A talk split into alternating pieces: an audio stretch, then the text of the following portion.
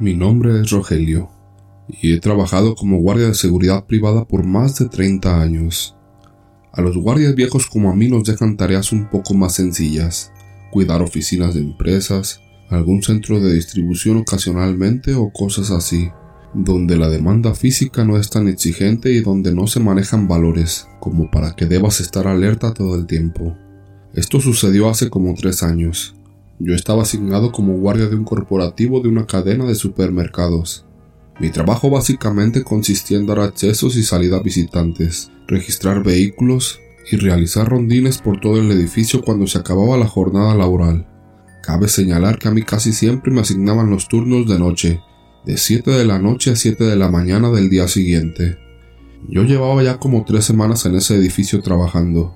Me habían trasladado de otras oficinas, y los compañeros que ya estaban ahí me recibieron muy bien. Éramos tres para los turnos de la noche y por la mañana había cinco. Durante nuestra jornada nocturna nos dividíamos las tareas. Uno hacía rondines, otro se quedaba en la entrada principal y uno más en el cuarto de monitores, donde se podía ver todo el circuito cerrado de las cámaras de seguridad. Por ahí de las once de la noche nos reuníamos a cenar, y luego como a las cuatro de la mañana a tomar un tentempié para aguantar hasta la salida y llegar a nuestras casas. En esos pequeños descansos los compañeros platicaban historias de fantasmas, que son muy comunes en nosotros los guardias, principalmente los que trabajamos de noche. Uno de ellos, de los que llevaba más tiempo trabajando en ese corporativo, nos contó que en el sótano 5 del estacionamiento, él ya había visto varias veces a una mujer que se le aparecía flotando y se iba por los largos pasillos del estacionamiento. Sin embargo, yo no soy muy creyente de esas cosas, a pesar de que mis hijos, esposa y demás familiares platican de cosas por el estilo, a mí nunca me había pasado nada así, hasta que llegué ahí.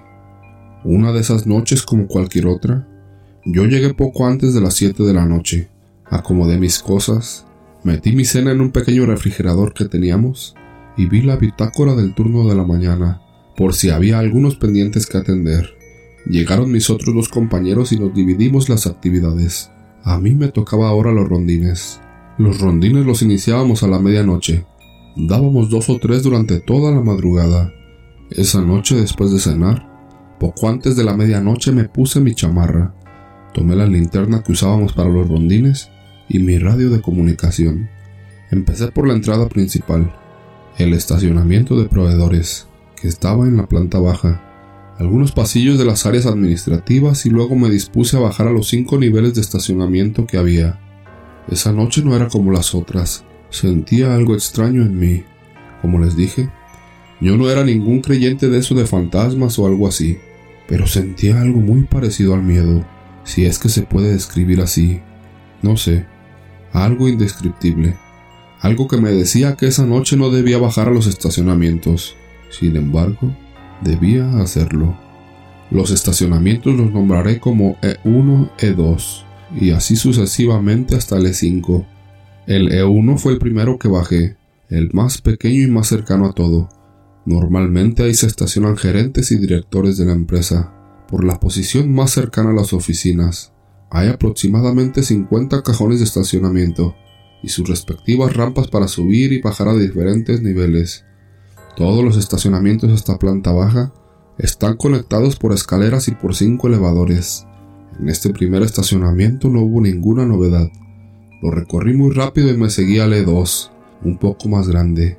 Este nivel es donde se estacionan los jefes del corporativo.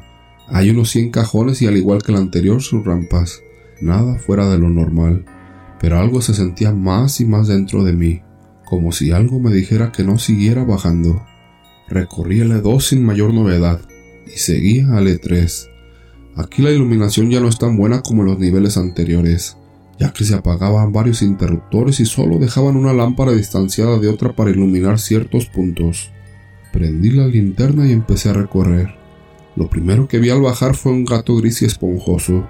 Me miró con sus ojos realmente brillantes, como si dos focos se iluminaran ante mí. Erizó sus pelos y maulló muy feo de esos maullidos que se escuchan como si un bebé estuviera llorando. Si bien no es algo paranormal, sí sentí que todos los vellos de mi espalda se erizaron por lo ocurrido. El gato se fue rápidamente y se perdió en las sombras. No lo vi después. Mis compañeros me preguntaban por el radio si había alguna novedad, y yo les respondía que ninguna. Continuaba con mi recorrido. El E3, E4 y E5 son los estacionamientos más amplios para personal en general. Tienen alrededor de 150 cajones cada uno, así que iba un poco más despacio. Iluminaba cada rincón con mi linterna en búsqueda de personas de la calle, que luego se saltan las rejas para pasar la noche ahí. Mi radio empezó a volverse loco. Entraba estática, ruido blanco. Pensé que se estaban cruzando las frecuencias con las de la policía o ambulancias. A veces ocurre eso, pero no. Solo era ruido. Se subía el volumen y se bajaba súbitamente, hasta que se silenció por completo.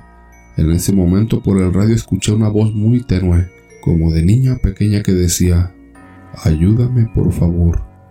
Claramente lo escuché por el radio, pero preferí no darle importancia suponiendo que eran las frecuencias cruzadas. Avancé por el E3, hasta el fondo y sin mayor novedad bajé al E4 por las escaleras. Cuando empecé mi recorrido por el E4, todo iba normal. El radio estaba completamente en silencio y yo seguía mi recorrido. La linterna empezó a parpadear como queriéndose apagar. La apagué y la prendí de nuevo y con eso se resolvió todo. Funcionaba bien de nuevo. Pero ahora, de nuevo el radio empezaba con la estática, sonando y haciendo ruidos raros. Lo que me dejó frío en un momento fue cuando ahora por el radio escuché de nuevo esa voz como de niña pequeña, pero ahora se estaba riendo, riendo levemente y al fondo se escuchaba como cuando alguien va bajando las escaleras rápidamente. Pensé que alguien venía, tal vez uno de mis compañeros, así que giré la cabeza en dirección de las escaleras. Mantuve la mirada fija en ese punto como 30 segundos, esperando ver salir por ahí a algún compañero, pero no, nadie llegó. No hice más que darme la vuelta y continuar mi recorrido. El miedo cada vez se intensificaba más, y esa sensación dentro de mí crecía y crecía. Esa sensación me pedía volver arriba. Llegué al final del estacionamiento y al otro extremo de las escaleras para bajar al último nivel, el E5. Bajé cuidadosamente y entré al nivel. Aquí me di cuenta que gran parte de los cajones estaban siendo utilizados como área de almacenamiento. Había cientos de maniquís cubiertos por plásticos transparentes y otras por mantas blancas. Una larga hilera de maniquís se dejaba ver hasta el fondo. Tal vez no parezca aterrador esto, pero en realidad se veía muy siniestro. Imaginar esas estatuas de formas humanoides enfiladas, una a una, inmóviles, en un largo pasillo de penumbra y con un silencio abrumador, crea un escenario perfecto para cualquier actividad paranormal. Empecé mi recorrido alumbrando cada rincón con mi linterna. De nuevo, el radio sonó, pero esta vez eran mis compañeros. Les dije que ya estaba en el E5 y sin novedad.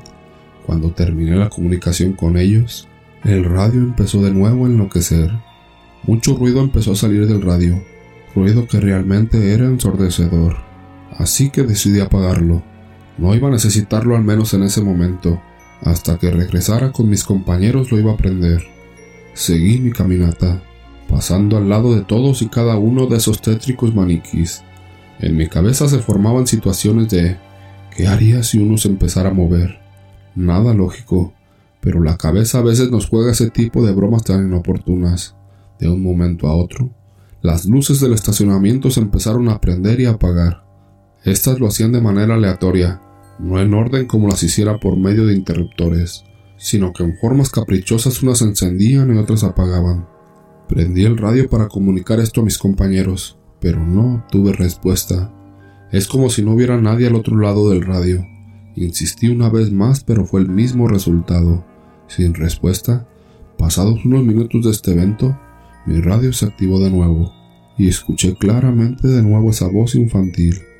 Hola, papito, vamos a jugar y soltaba una pequeña risa después. Después de oír esa pequeña risa infantil, el radio se silenció de nuevo. Las luces dejaron de encenderse y apagarse.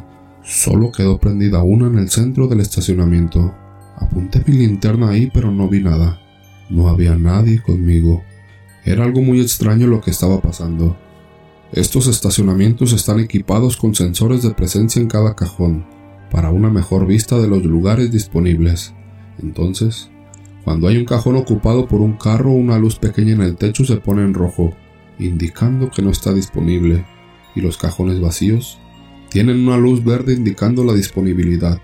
Eso está en todos los niveles. Después de ver que la lámpara del centro se quedó encendida, estos sensores de presencia se empezaron a activar, de igual manera aleatoriamente, primero uno, luego otro y otro, así dando saltos por todo el estacionamiento, como si algo se posicionara ahí rápidamente y luego pasara a otro lugar. Pero estaba solo. Eso no podía ocurrir. Era algo inexplicable y yo estaba con el miedo a flor de piel. La luz del centro se apagó, dejando todo el estacionamiento en total oscuridad. Mi linterna era lo único que me daba luz ahora. Decidí no seguir más y regresar por los elevadores para subir rápido. Mientras iba caminando a los elevadores, escuché de nuevo esas pisadas como si alguien corriera presurosamente. Giré la cabeza para ver qué pasaba, pero no había nada. Iluminé con mi linterna cada rincón, y cuando pasé por los maniquís, alcancé a ver una silueta de una niña que se escondía atrás de ellos. O al menos eso me pareció a mí. Una silueta pequeña de una niña pensaba yo, porque pude distinguir la forma de una falda y unas pequeñas coletas, y cuando llevé la luz de mi linterna a ella, se escondió tras los maniquís. Pensé que quizá pudo ser un niño de la calle que se metió al estacionamiento, o algo así, y me acerqué a ver. Temeroso y con cautela, me iba acercando viendo todos y cada uno de los maniquís, buscando a quién se había escondido ahí. Mientras caminaba, mi linterna empezó a fallar nuevamente, empezó a parpadear, como queriéndose apagar. En los pocos flashazos que daba, alcancé a ver de nuevo esa silueta y me acerqué más. Le grité, Oye niña, sal de ahí por favor. Creo que cometí un gran error. En cuanto terminé la frase, el radio se activó por sí solo y solo escuché, Juega conmigo papi, juega conmigo. El radio se apagó después. Lo único que podía ver es como uno de sus maniquíes empezaba a moverse, como a caminar. Moviendo sus piernas sin articulaciones se movía hacia mí. Los flachazos que daba mi linterna me dejaban verlo cada vez más y más cerca de mí. No pude más. El miedo me invadió todo, y como pude, corrí a los elevadores pulsando el botón muchas veces tratando de que bajara y se abriera lo más rápido posible. No podía ver mucho, pero a lo lejos escuchaba que se arrastraban esas bolsas de plástico, lo que me hacía pensar que ese maniquí seguía avanzando hacia mí. Empecé a rezar lo primero que se me vino a la mente, y como si fuera un milagro, la puerta del elevador se abrió frente a mí, iluminando todo a mi alrededor. Me metí sin mirar atrás y pulsé muchas veces el botón de cierre. Cuando el elevador ya estaba cerrando, a la lejanía de nuevo escuché la pequeña voz que me decía, Vuelve pronto para jugar. No tenía voz para contar esto. Sabía que mis compañeros no me iban a creer, o que incluso se iban a burlar de mí. Solo les dije que se fue la luz en el E5, y ellos me dijeron que si vieron por el circuito cerrado que no había luz ahí. Ellos se trataron de comunicar conmigo, pero yo no respondía. Pensaron que estaba arreglando los fusibles y por eso no contestaba el radio. Les dije que no, que no arreglé nada. Solo terminé mi recorrido y regresé. Ellos fueron después a ver qué pasaba con la luz y lo arreglaron. Regresaron como si nada hubiera pasado. No percibieron nada en ese 5, donde estaban los maniquís y la niña. A la fecha, no sé de qué trató esa experiencia. Nunca se lo había contado a nadie ajeno a mi familia. Mi esposa me dijo que quizá era un alma en pena que buscaba ayuda en mí, pero yo no tenía ninguna intención ya de volver a bajar a ese estacionamiento. Duré como dos años más en ese corporativo hasta que me cambiaron, pero después de esta experiencia, nunca más visité el E5. Siempre me quedaba hasta el E4, ya no bajaba más. Fue una experiencia realmente aterradora.